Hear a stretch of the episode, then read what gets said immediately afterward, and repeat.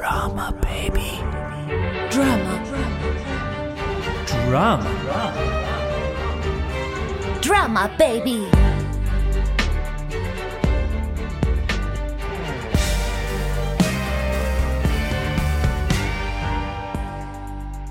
Das Intrigenspiel oder das Machtspiel einer Gesellschaft, angeführt von einer Person und der Sturz und Fall eines Individuums. Zeitlos, auch sehr gegenwärtig. Für mich ist natürlich dieses große Thema Femizid, das in dem Othello steckt, ein wichtiges Thema, was man irgendwie, wo sich die Oper wirklich mit auseinandersetzen muss. Will man das alles so reproduzieren und will man das unkommentiert lassen? Möchte man da sozusagen diesen Liebesmord so weitererzählen oder geht man daran? Wow. Wo geht's jetzt mit uns hin? Jetzt fahren wir in die Unterbühne. Die Was ein Unterwelt. großer Teil von der Inszenierung auch mit Darstellern gemacht Boah, es ist wird. ein bisschen wie Aufzug. Das ist ein bisschen wie Aufzug. Da wird ein Wechselspiel gemacht. Ein Darsteller, der hier runterfährt, kann hinten wieder hochfahren.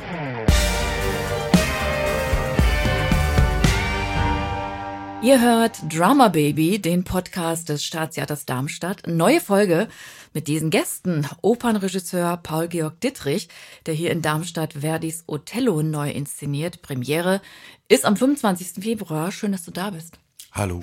Und auch hier bei uns Annika Marquardt, Kostüm- und Bühnenbildnerin. Sie hat zusammen mit Anna Rudolph das Bühnenbild und die Kostüme entworfen für diesen Othello. Hallo Annika.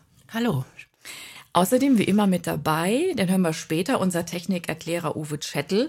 Mit dem gehe ich auf die Bühne, beziehungsweise unter die Bühne, um mir ein Detail dieser Inszenierung anzuschauen. Ich bin Mariela Milkova. Zum Warmwerden für euch habe ich mir ein paar Entweder-Oder-Fragen ausgedacht.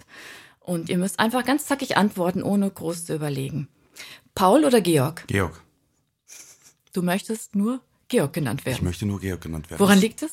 Äh, Es ist so ein Tick meinerseits, hat aber auch was mit meiner Biografie zu tun, ähm, weswegen ich so ein bisschen auf Kriegsfuß stehe mit dem Paul. Annika, was passiert, wenn man ihn doch mal Paul nennt? Habe ich noch nicht gemacht. Traust du dich nicht? Doch, aber habe ich noch nicht gemacht. Schauspiel oder Oper? Beides. Beides. Das ist aber eine sehr unklare Antwort. Ich möchte eine klare Antwort. Nee, ich finde die super klar aus dem einfachen Grund, weil ich das Spatendenken schon sehr, sehr problematisch finde und in unserer Gesellschaft sowieso ist immer so ist, dass man sehr gerne Schubladen zieht, um jetzt nicht nur Kunstformen, sondern auch Menschen, äh, Topusse und so weiter und so fort da reinsteckt. Und es heißt ja sozusagen äh, Theater und auch Musiktheater und auch Drama ist Theater und Drama haben wir auch in der Oper. Also demzufolge Schauspiel und Musiktheater. Analog oder digital? Analog. Annika? Ich kann jetzt ja nicht die ganze Zeit das Gleiche sagen, aber ich würde auch analog sagen, aber Werde ich doch mal. muss ich gar nicht. Bisher noch nicht. Hamburg oder Darmstadt? Hamburg. Aha, das war jetzt mal sehr eindeutig. Euch verbindet eine gemeinsame Vergangenheit. Also nicht gemeinsam, sondern ihr, ihr habt beide in Hamburg äh, einiges erlebt, was wichtig war für euer Leben. Ja. Ich war am Thalia eine ganze Zeit lang Assistentin und da ist auch, habe ich viele Leute kennengelernt, mit denen ich heute noch arbeite. Hamburg ist auf jeden Fall so ein Start gewesen mit Theater für mich. Mhm. Und bei dir, Georg? Ich habe studiert dort und ich liebe diese Stadt ungemein und äh, da ist auch meine erste Tochter zur Welt gekommen. Also ich verbinde sehr, sehr viel Schönes und Positives mit der Stadt und auch eine Liebe zu dieser wunderschönen Stadt. Mhm. Und was ist dann mit Darmstadt? Ähm, da verbinde ich eine sehr, sehr schöne Erinnerung, weil ich ja hier schon mal zu Gast sein durfte. Ähm, eine Produktion, die ich in Bremen gemacht habe, Fidelio von Beethoven, wurde hier sozusagen wieder aufgenommen, aber auch neu bearbeitet. Also es gab sozusagen eine Darmstädter Version und ähm, ich würde sagen, so wie sagen wir mal, Fidelio 2.0. Und äh, das war ein sehr, sehr schönes Erlebnis, an dem Haus zu arbeiten, mit den Gewerken, mit den Damen und Herren auf und hinter der Bühne. Und demzufolge habe ich ein sehr, sehr schönes Erlebnis hier schon mal gehabt. Das musst du jetzt ja sagen, ne? Wo Das musste ich jetzt sagen, selbstverständlich sozusagen, aber es war eine aufrichtige Antwort. Ist auch eine schwierige, also keine schwierige Frage, Hamburg oder Darmstadt. Wieso? Da würde man immer Hamburg sagen. Oh. Man sagt doch fast immer Hamburg. Naja, also Darmstadt hat schon auch viele schöne Seiten. Davon haben wir sehr wenig gesehen. Ja, natürlich, ihr arbeitet ja auch Tag und Nacht. Äh, noch ein Gegensatzpaar, Gefühl oder Verstand? Gefühl. Gefühl. Tragödie oder Komödie? Tragödie. Komödie. Mhm, okay. Da seid ihr auseinander. Unser Podcast heißt ja Drama Baby. Was heißt Drama im besten Sinne für euch auf der Bühne? Abbild der Gegenwart. Was? Abbild der Gegenwart? Also das heißt, Gegenwart ist Drama automatisch? Absolut. Boah, das ist schwer zu beantworten. Ja, ich finde auch Abbild der Gegenwart, aber ich finde es sowohl Komödie, weil ich natürlich auch viele Sachen irgendwie besser aushalte, glaube ich, durch den Zugriff des, des Blick des Humors. Aber es ist natürlich ein grundsätzlicher Blick des Dramas vielleicht, aber ich halte vielleicht Dinge besser aus. Und ähm, Othello, mehr Drama geht eigentlich nicht, oder? Das ist schon ziemlich maximales Drama, ja. Aber ich sage mal, äh, das ähm, Intrigenspiel oder das Machtspiel ähm, einer Gesellschaft, angeführt von einer Person, ähm, und der Sturz und Fall eines Individuums durch eben dieses Machtspiel und dieses Intrigenspiel. Und äh, das kann man exemplarisch in jede Zeit ummünzen. Das ist also zeitlos, also ist dieses Drama in gewisser Weise und nicht nur in gewisser Weise auch sehr gegenwärtig und immer leider Gottes auch während. Und wie siehst du das, Annika? Ähm, für mich ist natürlich dieses große Thema Femizid, das in dem Othello steckt, ein wichtiges Thema, was, was mich irgendwie als Frau, glaube ich, einfach so begleitet, was ich nicht, äh, was mich dann auch nicht loslässt, was ich dann auch nicht mit Humor betrachten kann, sondern eher mit Drama oder mit, mit Wut auch und ähm, und gleichzeitig finde ich das beim Othello wahnsinnig spannend, dass das so vielfältig ist, dass man wirklich ganz viele unterschiedliche Assoziationen und Dinge da reinlesen kann. Und mich aber sehr dieses Thema des Femizid beschäftigt und irgendwie umtreibt. Und auch, dass das so gezeigt wird oder so geschrieben ist und mhm. wie gehen wir damit um und was macht das mit mir? Wir steigen gleich noch ein bisschen tiefer ein in diesen äh, Stoff Othello. Vorher soll es jetzt noch mal eine kleine Vorstellungsrunde geben. Paul Georg Dittrich, von dem wir jetzt schon gelernt haben, er möchte eigentlich lieber Georg genannt werden und niemals Paul. Jahrgang 83, geboren in Königs Wusterhausen. Das ist wo? Im wunderschönen Brandenburg. Mhm. Klingt, mhm. klingt, klingt nett, Königs Wusterhausen. Was gibt's da so? Ähm, was gibt's da so? Da gibt's nicht viel. Es ist eine Kreisstadt. Ähm, und meines Erachtens soll da in ah nee, das ist nur Halbwissen, was ich sage. Irgendwie das berühmte in Königs Wusterhausen ist, dass da glaube ich der erste Funk- oder Radioturm ähm, oder die erste Radiostation in der ehemaligen DDR, aber auch noch davor stehen sollte. Wurde mir mal zugetragen. Aber es ist wirklich ein Halbwissen. Bitte nicht googeln. Das ist wahrscheinlich dann ein Fehler. Okay. War, war jetzt wahrscheinlich auch nicht so prägend für dein Leben, ne?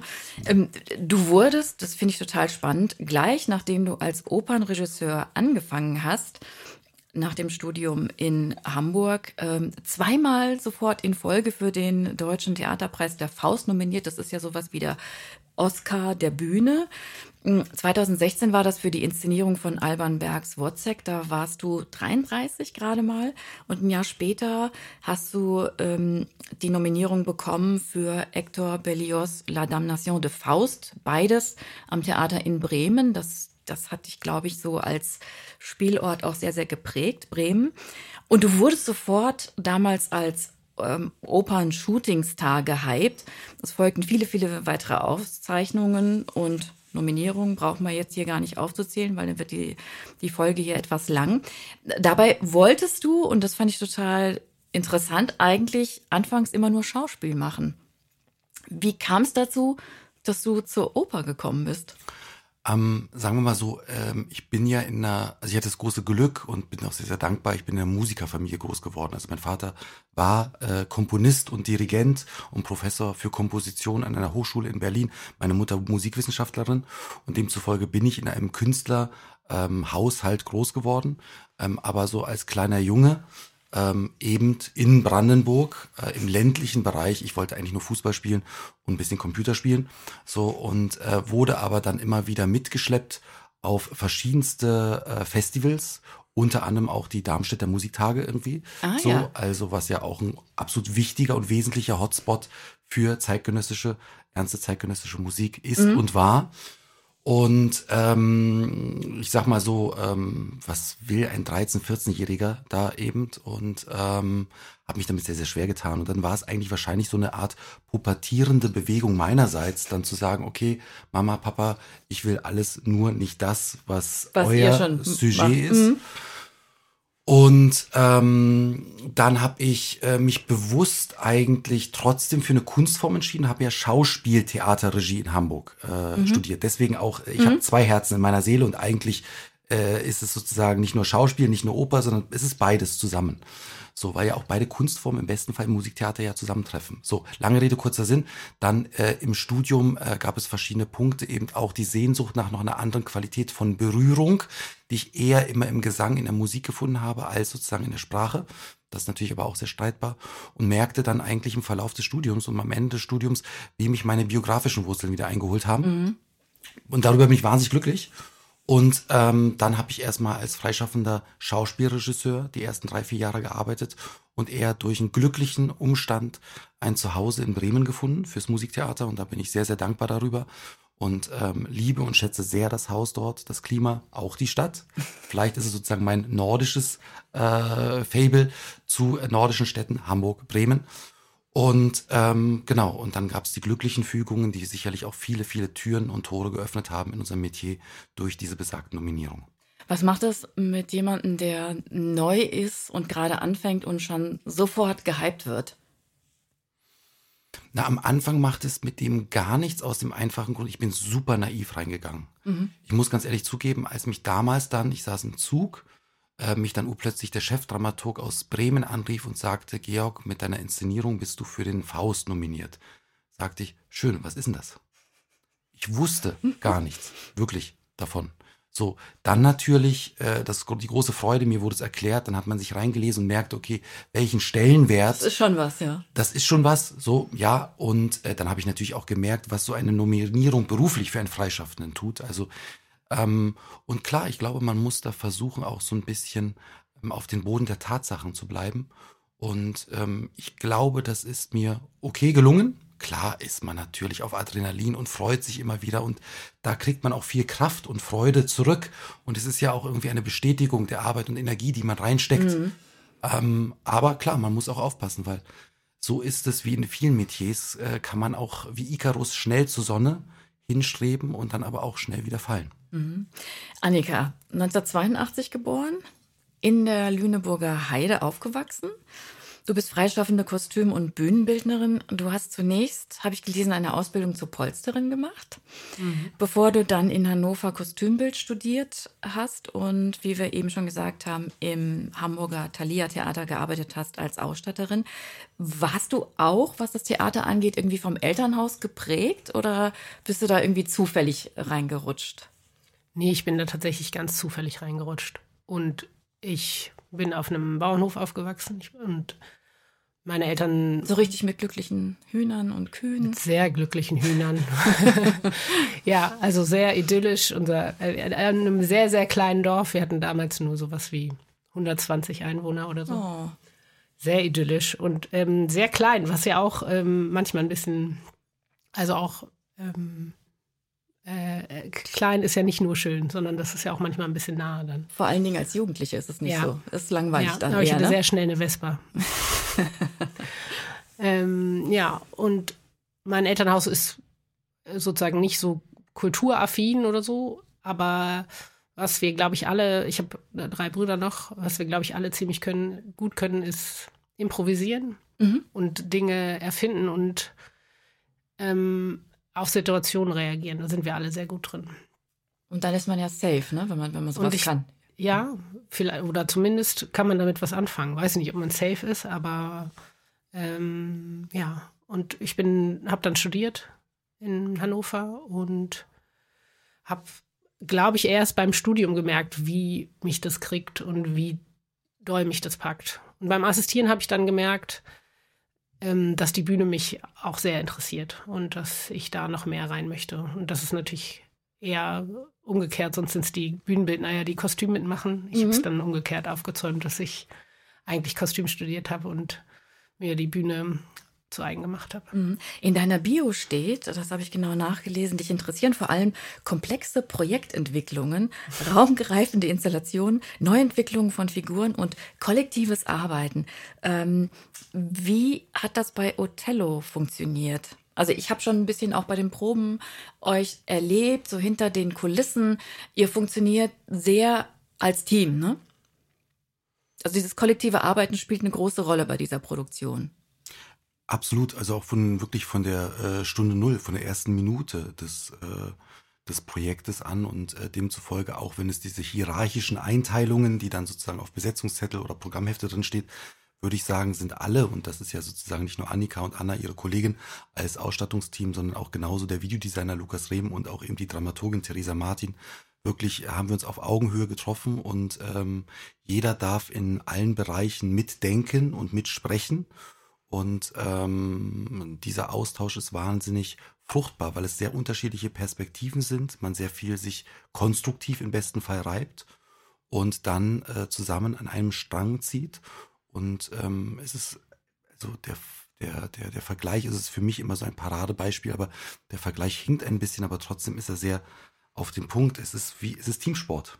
Mhm. Und zum Schluss muss dieses Trainerinnen und Trainerteam ja dann auch versuchen, das Team, was zum Schluss am Ende des Tages oder am Abend auf der äh, Premiere auf der Bühne steht, auch gut einschwören können. Und deswegen ist es umso wichtiger, kollektivisch oder auf Augenhöhe gemeinsam zu entwickeln, zu arbeiten, zu scheitern oder Erfolg zu haben. Und der Sport ist Marathonlaufen oder was würde gut passen als Bild? Ach, Intervall vielleicht. Intervall. Intervalltraining würde ich sagen. es gibt Phasen, wo man, wo man natürlich viel brainstormt und wahnsinnig nah beieinander ist und dann braucht es Luft, damit es irgendwie lebt und damit man über Dinge nachdenken kann und auch Dinge sacken lassen können.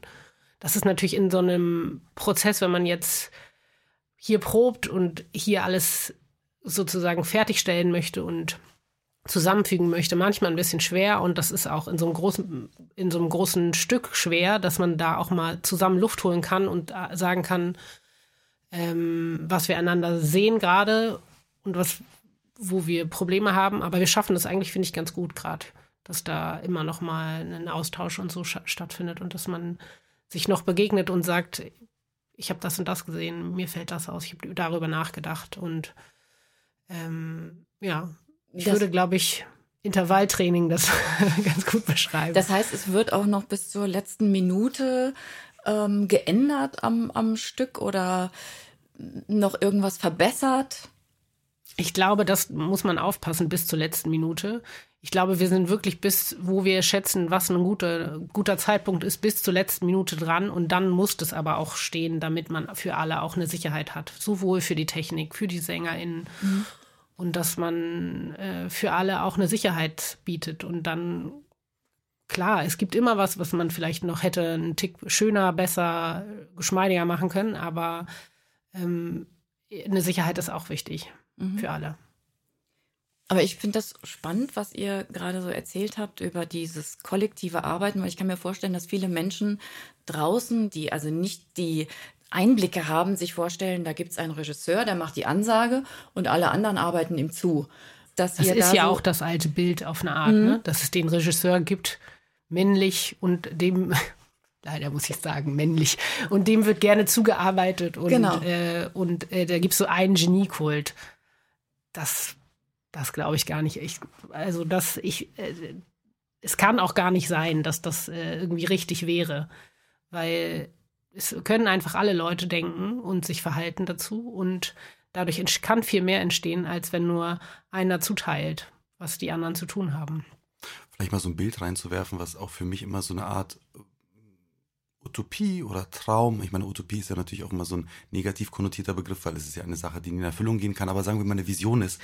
Ich finde irgendwie künstlerisches Arbeiten im besten Fall ist wie so eine Free Jazz, äh, Jam Session, mhm. wo jeder sein Instrument beherrscht wo man sagt, okay, wir musizieren jetzt miteinander, aber wer wie lange spielt und in welcher Konstellation, das kann immer mal wieder ähm, unterschiedlich sein.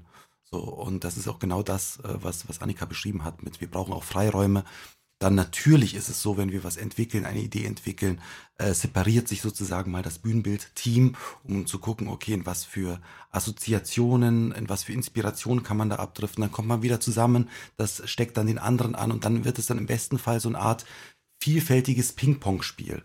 Und zu, zum Schluss muss man natürlich auch Entscheidungen treffen. Mhm. Und aber auch diese Entscheidung versuchen wir zusammenzutreffen oder jeder mit seiner Expertise in seinem Bereich.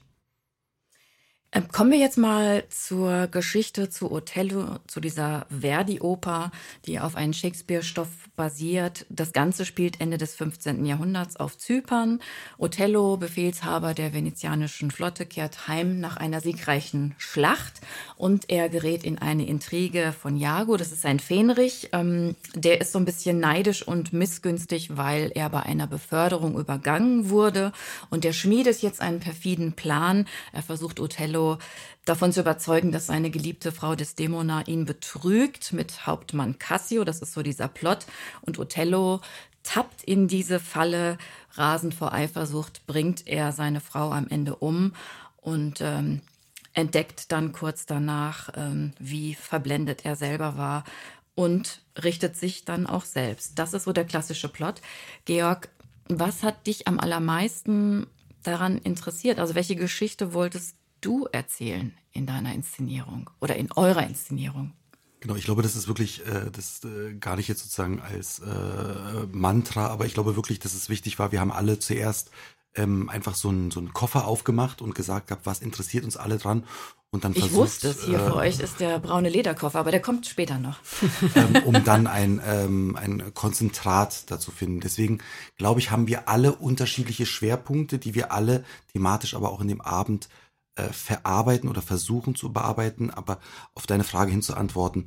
Ähm, für mich ist es so ein bisschen, ähm, wenn man eine Überschrift nehmen würde, der spielende Mensch, was mich am meisten interessiert und was verstehe ich unter diesem spielenden Menschen oder diesen eigentlich ja auch ähm, äh, psychologischen und auch philosophischen Begriff des Homoludens, mhm. was ja von dem äh, niederländischen Kulturhistoriker äh, Johann Heitzinger in die Welt gerufen wurde. Also der Mensch im Begriff des Spielens schafft Gesellschaften, schafft Kultur, äh, Stadien, äh, schafft Entwicklung, ähm, schafft Städte und so weiter und so fort. Und für mich ist zum Beispiel Jago auch ein spielender Mensch. Jetzt sagt man sich, okay, äh, jemand, der jemand anders belügt, äh, voll von Gier, Macht und Habgier ähm, ähm, infiltriert ist, das ist ein spielender Mensch. Aber ja, im Endeffekt spielt er ja auch. Und ein böses die, Spiel, ja. Ein böses Spiel, ja. genau. Und der Spielball ist Othello. Und diese Dynamik ist, habe ich auch eingangs gesagt, eine sehr zeitlose Dynamik. Und die, finde ich, berührt sehr, sehr viele Punkte, die Verdi in seinem Stück adaptiert sozusagen von Shakespeare, also die Grundlage ist ja Shakespeare, ähm, da immer wieder berührt. Und das sind rassistische Themen, das sind Fragen, wie sich Gesellschaften zu, ähm, ähm, zu verschiedenen Strömungen ähm, ähm, positionieren, also Stichwort Mache und Mas Macht und Masse von Canetti. Ähm, und äh, gleichzeitig auch das Themizid, äh, das, das Themizid, sag ich schon, das Thema Femizid bis hin zur Frage, wie wollen wir überhaupt noch Frauenfiguren auf der Bühne sehen? Ich meine, das ist ja, darf man ja nicht vergessen irgendwie. Wieso sterben eigentlich grundsätzlich fast immer nur Frauen im Musiktheater? Mhm. Finde ich ähm, sehr hinterfragenswert. Vor allem, wenn man die Realität mit einbezieht. Und ich kann, ich persönlich, Georg, und ich glaube, da kann ich aber auch für mein Team sprechen, aber Annika kann ja auch dann sagen, stopp, das stimmt nicht so, aber ich glaube nicht, dass sie da sagen würde, äh, stopp, äh, stimmt nicht so. Ähm, wir müssen immer unsere Wirklichkeit reflektieren, in der wir uns befinden mhm. und leben. Und nur so kann ich, glaube ich, können wir nur Stoffe erzählen. Die Wirklichkeit ist die, ich habe das äh, extra mal nachgeschaut. Es gibt eine Statistik, die belegt, alle drei Tage wird im Schnitt in Deutschland eine Frau von ihrem Partner oder Ex-Partner umgebracht. Also das Thema Femizid ist total aktuell. Ja, das ging uns auch so. Das, und ähm, es ist auf jeden Fall ein Thema, was man irgendwie, wo, sich die Oper wirklich mit auseinandersetzen muss, weil, wie Georg auch schon gesagt hat, es wirklich die Frauen sterben und und will man das alles so reproduzieren und will man das unkommentiert lassen? Und möchte man da sozusagen diesen Liebesmord und diese, das so weitererzählen und, oder geht man daran? Und ähm, da, da, sind ja nicht nur wir als Team dabei, sondern das sind ja viele Leute, die sich damit auseinandersetzen und ähm, das in Frage stellen, wie man damit umgeht. Und ich glaube, das ist ganz, ganz wichtig, damit Oper aktuell bleibt und damit man auch versteht, was wir da, was wir vorhaben mhm. und dass das Leute berührt. Und in Deutschland also sind es alle drei Tage mhm. und auf der Welt sind es alle elf Minuten. Also noch krasser. Wenn man sich das vor, also vor Augen hält, wie viele Menschen, wie viele Frauen sterben in der Zeit, während unser Stück spielt, ist das einfach der Wahnsinn. Wegen irgendwelchen vermeintlichen Besitzansprüchen von Vätern, Männern, Brüdern. All das bezieht den Femizid ein. Und die Art und Weise, wie ihr das inszeniert habt hier am Staatstheater Darmstadt, damit hat jetzt der braune Lederkoffer was zu tun, der vor euch liegt auf dem Tisch. Der kommt in jeder Folge vor. Das ist unser Requisitenkoffer. Da tue ich passend zu äh, jeder Folge etwas aus dem Fundus rein. Und jetzt ist der Augenblick, wo ihr einfach mal aufmachen könnt. Sollen wir den gemeinsam öffnen? Ihr sollt den bitte gemeinsam öffnen. Hier gibt es so rechts und links. Komm, Annika. Zwei, man, drei, vier. Nee, genau. Risiko. Zur Seite. Yes. Könnt ihr mal rausholen und mal erzählen, was ihr da drin findet? Ich habe hier eine Konsole in der Hand. Mhm. Ein PlayStation Controller. Ja, ich glaube, es ist ein PlayStation Controller. Da hört es schon bei mir auf, um ehrlich zu sein. Ja. Doch, ich glaube, das ist auch. Ich, ich, ich, ja. ja, ja. Sieht so aus. Und du aber ich habe hier äh, Schachfiguren. Mhm. Äh, genau, ein Schachspiel, ein Schachfiguren, Schachbrett glaube ich nicht, aber die Figuren. Genau, ein ganz analoges Schachspiel. Was findet ihr noch hier so drin? Weißt du, was das ist, Annika? Nintendo DS XL steht hinten drauf. Also ja, ich weiß, was es ist. Wer auf dem Bauernhof aufgewachsen ist, äh, hat nicht mit Technikkram gespielt. Das stimmt nicht, aber es interessiert mich. Ich, mich nimmt das nicht, also zumindest so ähm, technische Spiele nehme ich nicht so mit.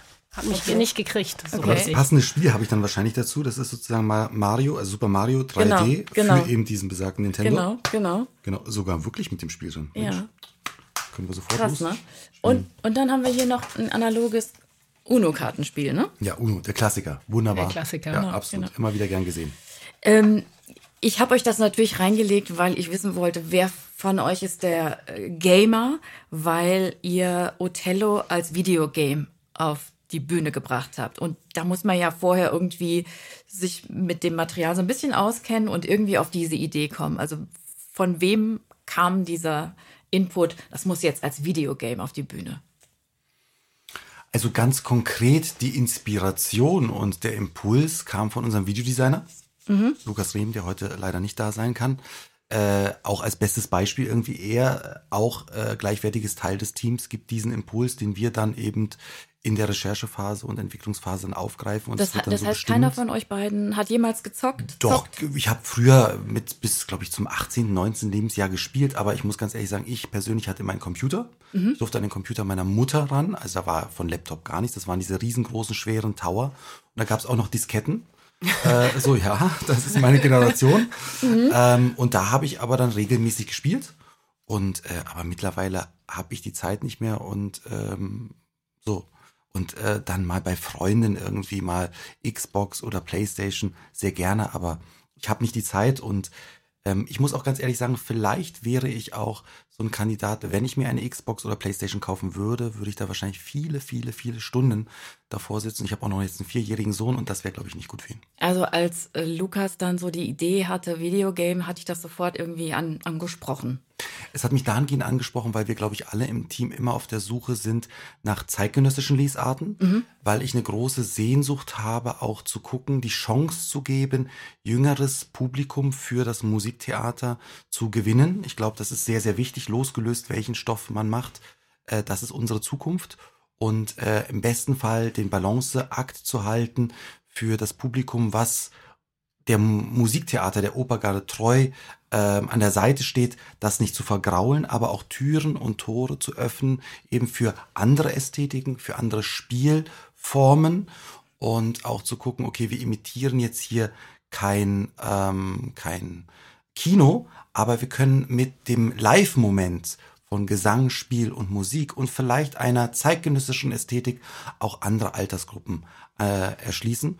Und die Partizipation mhm. äh, mit dem Zuschauer ist auch ein Punkt, der mich immer wieder von Produktion zu Produktion, wenn es passt, ähm, beschäftigt. Und äh, das war bei dem Computerspiel ist es ja immer was Interaktives. Computerspiele sind ja auch immer die Frage, was wird da abgebildet? Ist es eine Reise in die Zukunft oder ist es eine Reise in die Vergangenheit? Bei uns ist es eine Reise in die Vergangenheit. Wieso reisen wir in die Vergangenheit? Ist es vielleicht eine Sehnsucht eines Spielers oder einer, einer, eines Kollektivs von Spielern, die sagen, das, was ich heutzutage nicht ausleben darf, kann ich vielleicht in dieser Fiktion des Spiels, eines Spiels, was im 17. oder 18. Jahrhundert mhm. ähm, situiert ist, dann vielleicht doch ausleben und das ist so ein bisschen, sind die, die, die Schwerpunkte und die Momente gewesen, die uns da bewogen haben, das aufzugreifen. Und ich meine, selbst bei Verdi, um zurückzukommen auf dem Original, ähm, äh, ist es so, man hat mit Othello den siegreichen Eroberer, mhm. ein Stereotyp. Man hat mit Iago dem Bösewicht. Was ist überhaupt das Böse? Irgendwie ein Bösewicht. Dann hat man Desdemona, die Edeldame, die Prinzessin, die Frau und verschiedenste andere Figuren, der Hauptmann, der Statthalter. Und wenn man darüber nachdenkt, ich glaube, jeder hat früher oder später mal Computer gespielt oder irgendwie auch Strategiespiele, ähm, äh, Brettspiele gespielt. Und da gibt's ja auch diese Stereotypen. Möchte ich der Zauberer sein? Möchte ich vielleicht der Ritter sein? Möchte ich vielleicht das Goblin oder das, der, die Goblin, wie Keine auch immer Ahnung.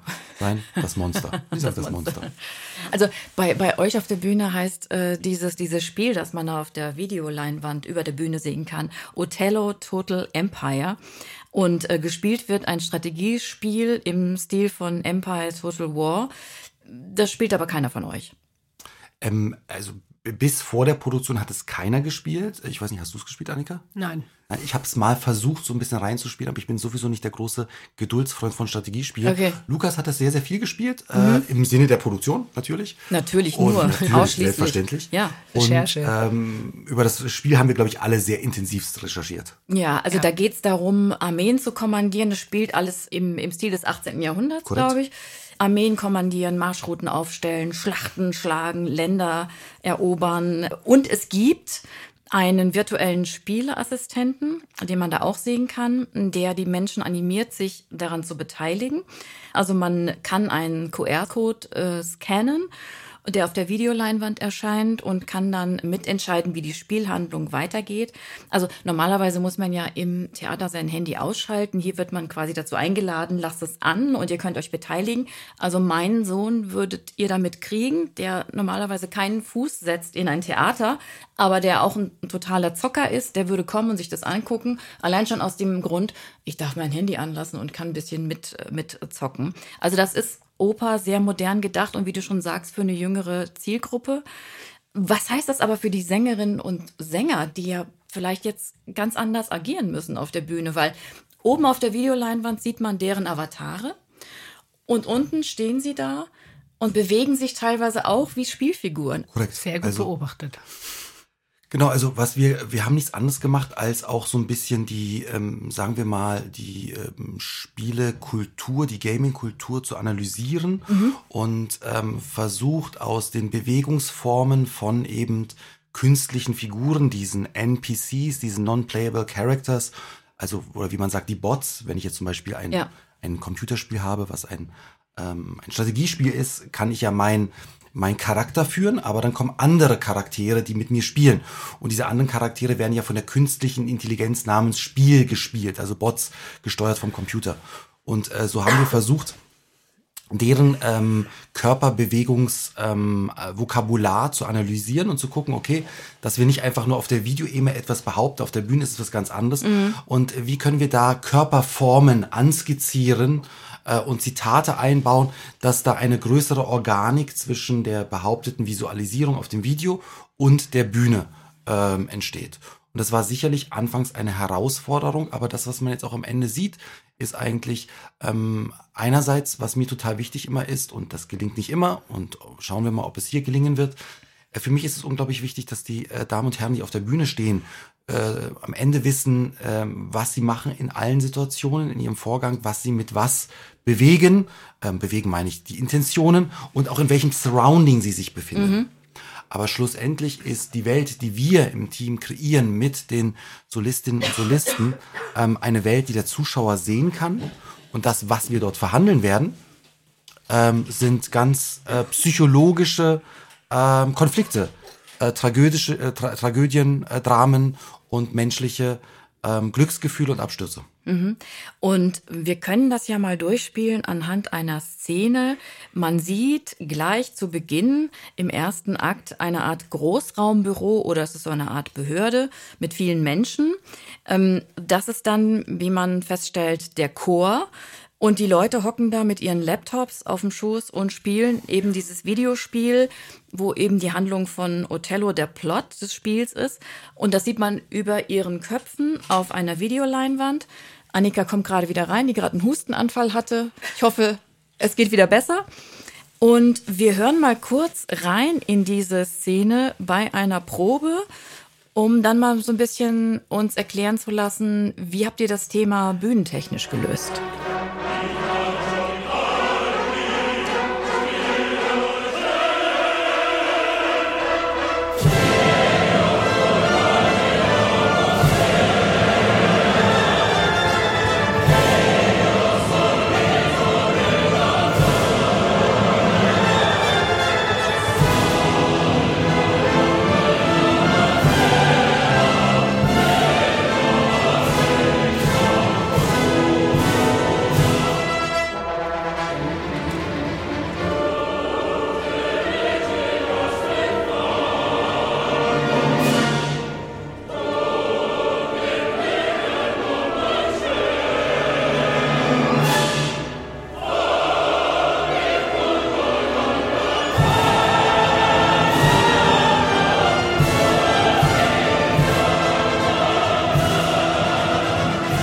Probenausschnitt war das aus dem ersten Akt von Giuseppe Verdis Othello in der Inszenierung von Paul-Georg Dittrich am Staatstheater Darmstadt. Wir haben gehört den Opernchor und das Staatsorchester Darmstadt unter der Leitung von Daniel Cohn.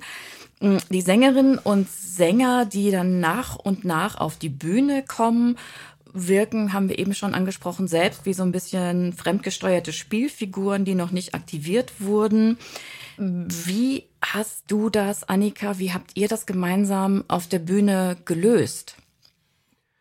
Du meinst, dass die Spielfiguren auftauchen? Genau, dass einerseits die Spielfiguren auftauchen, aber über der Bühne dann diese Videoleinwand erscheint und man diesen doppelten Effekt hat. Also einerseits äh, Spielebene, andererseits das, was wirklich passiert. Genau, also ähm, die Spieler werden von unten aus der Unterbühne hochgefahren auf Tischversenkung so Podien, die hochgefahren werden. Und das hat natürlich einen Effekt, dass sie wie auftauchen aus dem Boden, was irgendwie sehr schön ist und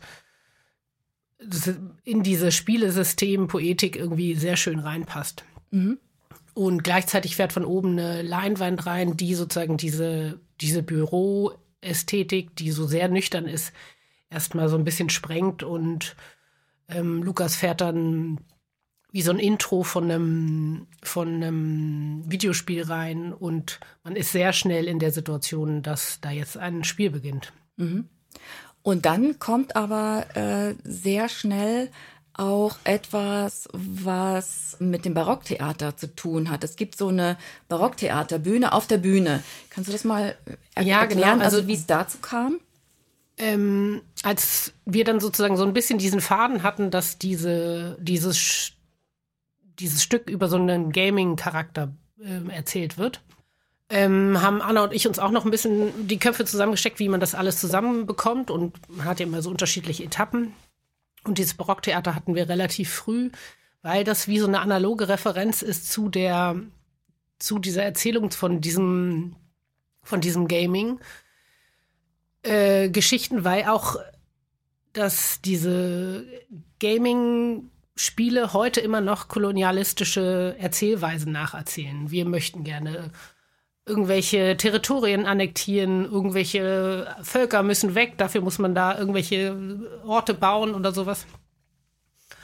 Spitäler oder, äh, oder Kirchen werden an Orten gebaut in diesem, also es geht viel in dem Game darum, dass man sozusagen äh, Territorium sich aneignet. Und dieses Barocktheater haben wir gefunden, das ist eine historische Vorlage. Auch das wurde sozusagen im 18. Jahrhundert den Kindern vorgelesen. Als Papiertheater wurde das denen sozusagen vorgespielt, wie eigentlich eine, so eine kleine Geschichte, wie man über die, ähm, den Ozean fährt und auf, auf der anderen Seite des äh, Ozeans ein Paradies findet, das man nur äh, ähm, befreien muss. Und, ähm, und dort äh, finden sich viele äh, Schätze und, und das fanden wir irgendwie sehr interessant, dass, dass sozusagen diese Erzählweise eigentlich sich heute nicht mehr ändert. Mhm. Auch das wird immer noch rekonstruiert und, ähm, und deswegen ist dieses Barocktheater entstanden. Und das fährt von oben runter und umschließt sozusagen die, die Bürolandschaft und aus einmal ist aus diesen einzelnen Tischen, die vorher ganz nüchtern einen Raum beschrieben haben, die werden zusammengeschoben und es ist eine Spielfläche und da fährt ein Barocktheater drunter und man ist an einem ganz anderen Ort. Und kannst du noch mal beschreiben für die, die sich das nicht so vorstellen können, Barocktheater, Bühne, das hat ja einen ganz besonderen eigenen Look und wie das aufgebaut ist? So ein klassisches Barocktheater baut sich so auf, dass es mehrere Ebenen gibt, mehrere, wir haben es immer Layer genannt, also sozusagen wie so äh, ausgeschnittene, scherenartige Schichten, die hintereinander stehen und sich ein bisschen verjüngen. Mhm. Und die sind bemalt mit einer Oberfläche, die was behauptet, wie bei uns ist es jetzt erst so eine exotische Darstellung und später wird es zu so einem sakralen Raum. Und die beschreibt durch diese Verjüngung und durch diese, die immer kleiner werden, einen Raum komisch beschrieben. Aber man kann es sich ungefähr vorstellen. Und äh, das ist auch so ähnlich wie so ein Spielfeld, oder? Ja, ist vor allen Dingen wie eine Mini-Guckkastenbühne. Jetzt fällt mhm. mir das richtige Wort dazu ein. Also es wird, ist alles ganz klein geschrumpfte Mini-Bühne auf der Bühne. Mhm. Und auf, auf dieser Mini-Guckkastenbühne kann man zum Beispiel am Ende des ersten Aktes sehen, ähm, wie das funktioniert, als sich Othello und Desdemona anfangs noch gegenseitig ihrer Liebe versichern. Also da ist noch alles sozusagen in Ordnung. Wir hören mal kurz rein in diese Szene. Während einer Probe Megan Marie Hart hören wir in der Darmstädter Inszenierung als Desdemona und Gaston Rivero als Othello.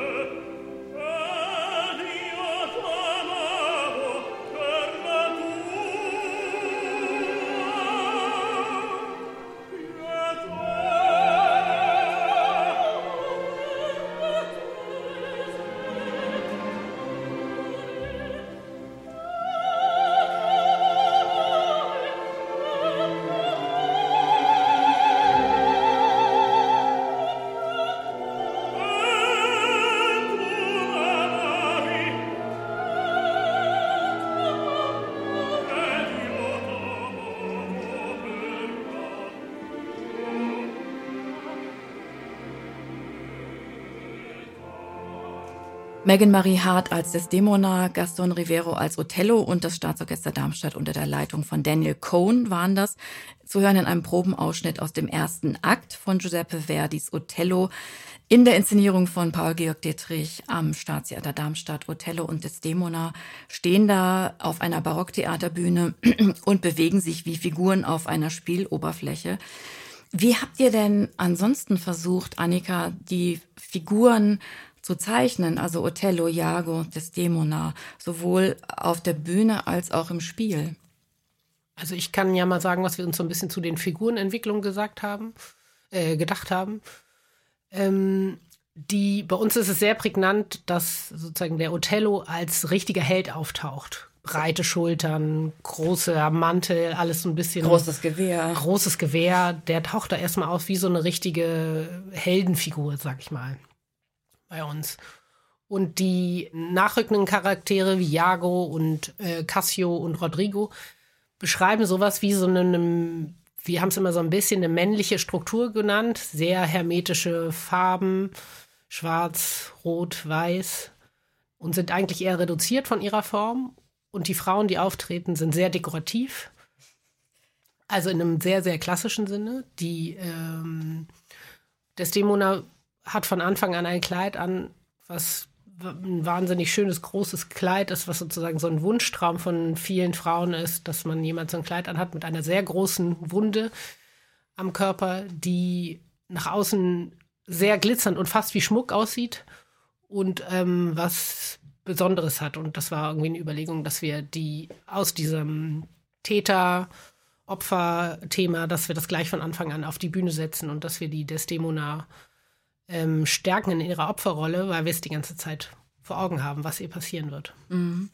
Georg, ähm, auch wenn du, wie du eben erzählt hast, ähm, in dieser Inszenierung schaust auf einige kollektive Krisen, die uns als ganze Gesellschaft betreffen, so wie, so wie Krieg, Flucht, Intrigen, Macht oder auch das Thema Femizid.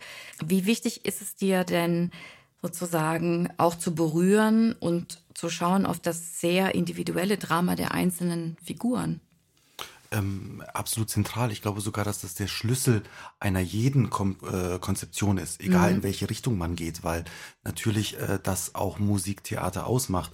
Die jeweiligen Figuren, in dem Fall Othello, den Fall, den Sturz von Othello, ähm, die tragische Geschichte um Desdemona, das sollte und muss berühren. Es gibt sehr, sehr viele unterschiedliche Möglichkeiten, dass dies äh, gelingt. Und das ist natürlich auch immer die Frage, wie der Zuschauer, äh, wie er sozusagen geschaffen ist. Also es gibt ja nicht, äh, wie sagt man, die Lösungsformel Berührung, äh, weil es immer sehr subjektiv ist, aber ähm, im besten Fall steht äh, ich habe es immer so, so ein bisschen ausgedrückt. Es gibt den Mikrokosmos und das ist die Verdi-Handlung. Mhm. Und das ist eigentlich schlussendlich für mich total egal, ob es ein Computerspiel ist, eine historische Inszenierung oder eine leere Bühne, wo es einfach nur zwei Stühle gibt und die äh, Damen und Herren der Solistenschaft ähm, gegenwärtige oder historische Kostüme haben. Das ist der Mikrokosmos. Da wird sozusagen das Drama und die Intrige und das Machtspiel dieser Figuren verhandelt. Und außenrum spannen wir einen großen Bogen, den Makrokosmos mhm. dieses Empires von Othello. Und so beginnt ja auch die Oper, wie du es ja auch eingangs gesagt hast. Er kommt als siegreicher äh, Eroberer zurück und dieses äh, Expandieren dieses äh, Empires, dieses äh, Staates, führen wir parallel weiter und da kann eben der Zuschauer immer wieder auch teilhaben und eben auch diese Irrungen und Wirrungen dieses exemplarischen Empires ähm, öffnet auch Assoziationen zu unseren Empiren der Gegenwart, aber auch der Vergangenheit. Thema Kolonialismus etc. Mhm. Ich habe ja bei den Proben auch ein bisschen zuschauen können und hatte auch so den Eindruck, dass äh, dir trotz eben dieser großen Themen, die da drüber liegen und wo ihr die Bezüge herstellt, ist auch sehr, sehr wichtig ist, in die, in die Psyche der einzelnen Figuren auch mit einzusteigen und einzutauchen. Du hast da auch sehr genau mit den Sängerinnen und Sängern hm, daran gearbeitet und ich äh, durfte eine kleine Szene einfangen bei den Proben. Da hast du mit Aris Ageris als Jago und Ricardo Garcia als Cassio geprobt und wir hören mal rein, wie das abgelaufen ist ab dem Moment, wo das Taschentuch ins Spiel kommt, mhm. dann hast du eine sehr, sehr gute, eine sehr direkte Temperatur. Das ist dann sozusagen Ricardo, ja. der Cassio, der auch bissig wird. Ja. So, vorher, mhm. vor allem wenn er dir die, äh, die Rose klaut, ja. du bist mir dann in diesem ganzen Smalltalk mit ihm über die Frau Bianca, ja, es gibt auch noch andere Frauen, da bist du mir schon zu kumpelhaft, mhm, okay. schon zu buddymäßig. Ja. Ja. Denk dran, wir müssen zu dem Punkt kommen von lass mich alleine und dieses Modi. Ja, das ist eigentlich ja. irgendwie, du kommst wie mit einem ganz anderen Grund. Du kommst wegen des Dämona, ja. um sie zu treffen. Ich muss in diese Schärfer ärgern. Ja, ja Schäfer, ja, das ist auch hahaha, ja, ja, lustig irgendwie. Er kann es veralbern und für dich ist es eher so das Angepisstsein darüber. Ja, aber meine, meine Wiederholung vom Haha ist quasi ironisch, nachmachen, genau. wie bei Othello. Und das nervt ihn eigentlich. Ja. So, bitte? Mhm. Wieso geht Cassio nach hinten? Genau, und das ist ja auch der Punkt irgendwie. Äh, Gerade gehst du nach hinten, weil ich dir gesagt habe. Aber wir wollen es ja motivieren. Und wenn das die ganze Zeit irgendwie Frau, Frau, Frau, Frau, Frau, Frau, Frau, Frau, Frau, Frau, Frau und so weiter und so fort, dann lass mich irgendwie, er dreht sich weg, wunderbar, dann ist der Kollege mal weg irgendwie ja. und dann kommt er wieder. Ja. So, also mhm. es ist wirklich irgendwie, er ist wie eine Klette, die Penetranz. Also gute Stimmung bei den Proben und äh, du bist sozusagen psychologisch fast unterwegs. Ähm, also da wurde in dieser Szene mit Jago und Cassio im dritten Akt äh, geprobt, die von Othello dann belauscht ist und für ihn ja ein weiterer Hinweis, dass Desdemona ihn angeblich mit Cassio betrogen hat. Und man merkt, wie tief du da so tiefenpsychologisch reingehst. Kann man das eigentlich lernen, dieses psychologische Denken, oder hat man das einfach so drauf, wenn man Regie macht? Muss man das drauf haben? Oh, kann man's, muss man's. Ähm, sagen wir mal so, äh, ich glaube schon, dass es erstmal eine Grundlage ist äh, beim Studieren, ob jetzt Musiktheater oder Schauspiel, Regietheater. Ähm, ich würde behaupten, bei beiden Sachen. Und ähm, es gibt natürlich ganz, ganz unterschiedliche Formen, ähm, sich einem Stoff anzunähern, auch aus der Regieperspektive her. Deswegen ist es unglaublich schwer für mich jetzt irgendwie die Allgemeinformel zu sagen, das ist gerade so mein Weg. Und ähm, ich hatte ja vorhin schon gesagt, irgendwie Theater ist Teamsport und ich würde auch sagen, jeder Trainer ist nur so gut wie sein Team. Mhm. Und trotzdem ist es aber auch immer eine Frage der Psychologie. Wie schwörst du dein Team ein? So. Mhm. Und wenn du XY gerne einen Moment der Berührung, der Intrige oder was auch immer willst, musst du ja auch damit eintauchen. So. Mhm. Und das gelingt mal mehr, mal weniger. Ähm, aber hier hat man äh, ein Ensemble, was sehr an der Sache dran ist und sich da sehr, sehr reinhaut und äh, das macht auch Spaß, da eben seine Lesart mitzubringen. Und dann kommt aber der Punkt, nein, ich lese aber die Szene ganz anders. Und dann denkt man sich so, ah ja, stimmt, das habe ich gar nicht so drin gelesen. Mhm. Und man ergänzt sich und äh, wächst zusammen und schafft im besten Fall organische Momente. Mhm. Und äh, das, was die Sänger dann daraus gemacht haben, äh, das haben wir auch eingefangen. So klang die Szene später bei den Proben.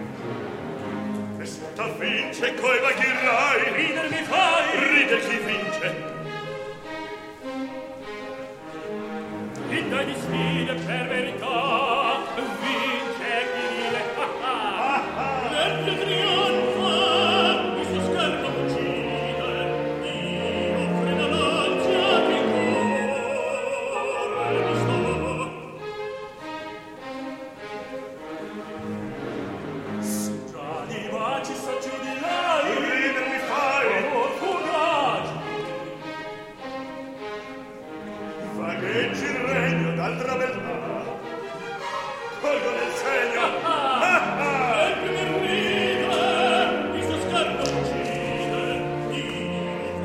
Ein Probenausschnitt war das aus Othello mit Aris Agiris als Iago und David Lee als Cassio und mit dem Staatsorchester Darmstadt unter der Leitung von Daniel Cohn.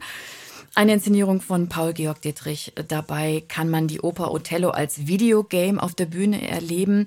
Da wird mit vielen technischen Mitteln und Effekten gearbeitet. Zum Beispiel haben wir eben auch schon gehört von dir, Annika, tauchen die Figuren urplötzlich wie aus dem Nichts, aus der Mitte der Bühne auf. Und ich wollte genau nachschauen, wie das funktioniert und habe mich mit unserem Technikerklärer, der hier immer auftaucht im Podcast, Uwe Chettel, getroffen, dem Leiter des Bühnenbetriebs. Hallo Uwe. Hallo Mariella. Wir stehen hier auf der Bühne des großen Hauses und was mir aufgefallen ist, so mysteriöse Öffnungen genau.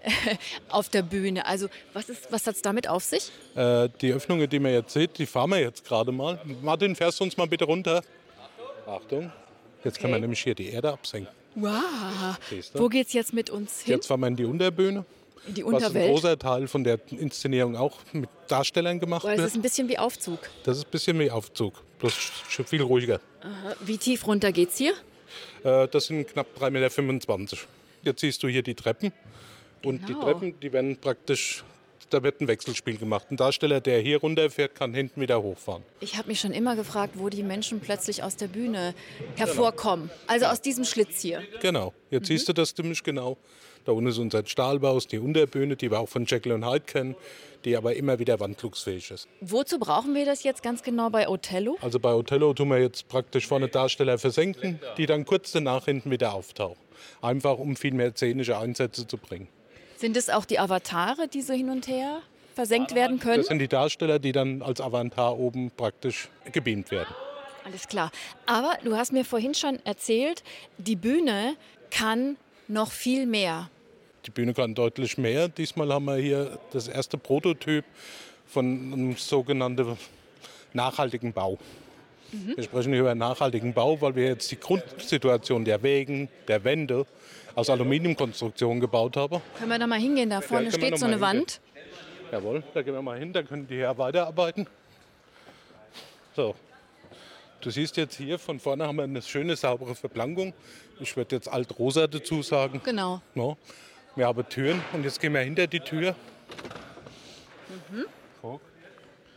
Und jetzt so. stehen wir praktisch im Backstage-Bereich. da sieht man, dass das alles nur Fassade ist, ne? Genau.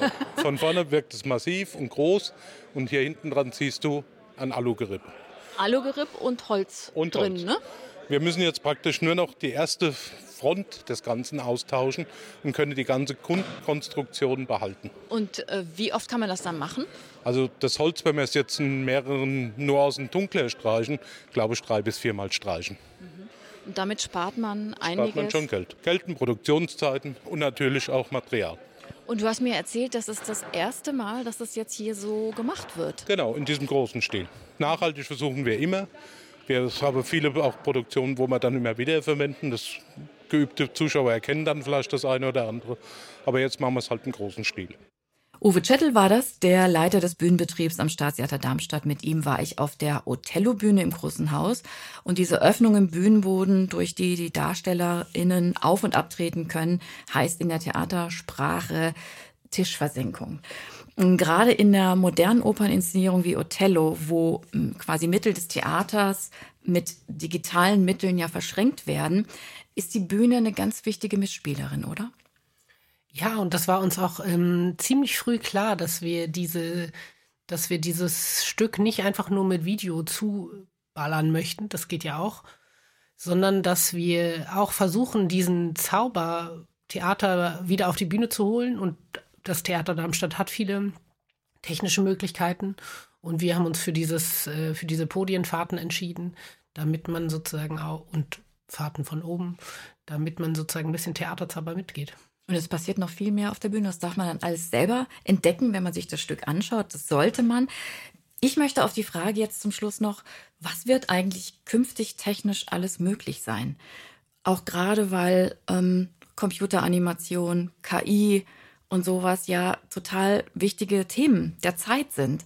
Hm, wovon träumt ihr? Was könntet ihr euch vorstellen? Brauchen wir vielleicht eines Tages gar keine echten Künstler und Künstlerinnen mehr auf der Bühne? Kann man das ersetzen durch ähm, ja, Avatare, die künstlich Nein, das, gesteuert werden? Das kann man, würde ich ganz klar sagen, das kann man nicht ersetzen, das darf man nicht ersetzen. Mhm. Also würde ich auch so explizit sagen. Ich finde aber trotzdem, dass man die Entwicklung Thema KI ähm, als Spielpartnerin verstehen sollte. Mhm. Nicht als jemand, der dich früher oder später ersetzt, sondern als weiteres Instrumentarium, eines, äh, und man sagt ja im Endeffekt, Musiktheater ist ja im Endeffekt die große Gesamtkunstform. Gesang, Spiel, ähm, Kostüm, Bühne, äh, Singspiele, Texte kommen auch noch rein. Wieso dann nicht auch eben, was schon öfter der Fall ist, aber ja auch oftmals vom Publikum immer verbrämt wird, Video, wieso nicht vielleicht auch Interaktion mit dem Publikum, wieso brechen wir nicht neue Räume auf? Ähm, und wieso holen wir uns nicht äh, KI-gesteuerte Robot, äh, Roboter rein, Programme etc.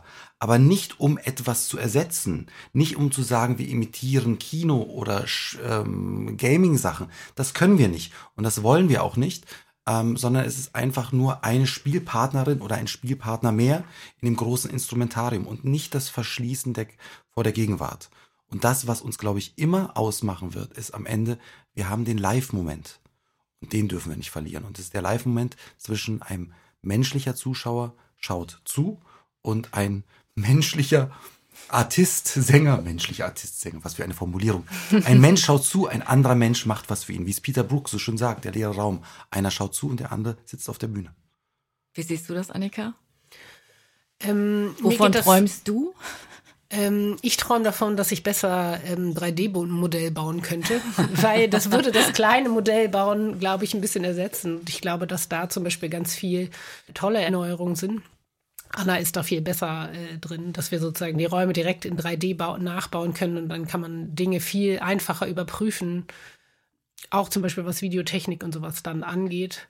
Ich, ich träume gar nicht, ich lebe das in der Gegenwart Ich finde das gut, was wir machen. Ich, äh, ich finde das jetzt spannend, dass wir neue Sachen ausprobiert haben. Wir haben, ähm, haben mit Screens gearbeitet, die wie Holographie-Objekte aussehen. Das fand ich sehr spannend. Ähm, das sind neue Sachen, die ich so noch nicht so oft gesehen habe, eher in Ausstellungen.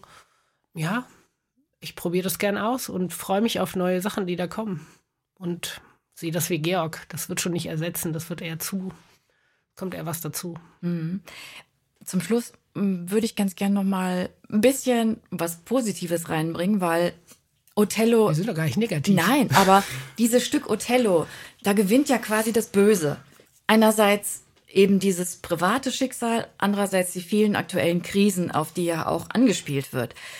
Also die lassen ja nichts Gutes erahnen. Gibt es trotzdem Hoffnung? Absolut. Ähm, und ich würde sagen, ohne eitel klingen zu wollen, sogar bei unserer Lesart mehr denn je. Mhm. Äh, Im besten Fall in dem Schlussbild. Und es ist keine Antwort, aber es ist eine Möglichkeit, vielleicht doch ähm, aus dem Drama ähm, keine Kom nicht, nicht Komödie zu machen, aber doch vielleicht einen anderen Weg zu gehen. Und das hat was damit zu tun, wie man eben, äh, wie man auf Geschichten, auf Stoffe raufschauen will und vielleicht auch dadurch was verändern will. Dankeschön, Paul-Georg Dietrich und Annika Marquardt. Schön, dass ihr da wart. Sehr, sehr gerne. Dankeschön. Dankeschön. Othello hat am 25. Februar Premiere am Staatstheater Darmstadt. Wir sind gespannt drauf. Alle bitte reingehen. Es wird aufregend, kann ich jetzt schon mal sagen. Das war Drama Baby, unser Podcast am Staatstheater Darmstadt. Ihr könnt ihn überall da hören, wo ihr am liebsten Podcasts hört. Am besten gleich mal abonnieren das Ganze, dann verpasst ihr auch keine Folge mehr. Alle Infos zu dieser Folge, alles was wichtig ist, findet ihr auch in den Show Notes. Danke an meine drei Produzenten Sebastian Franke, Fridolin Taube und Andi Ludig. Mein Name ist Mariella Milkova. Wir sehen uns im Theater natürlich. Tschüss.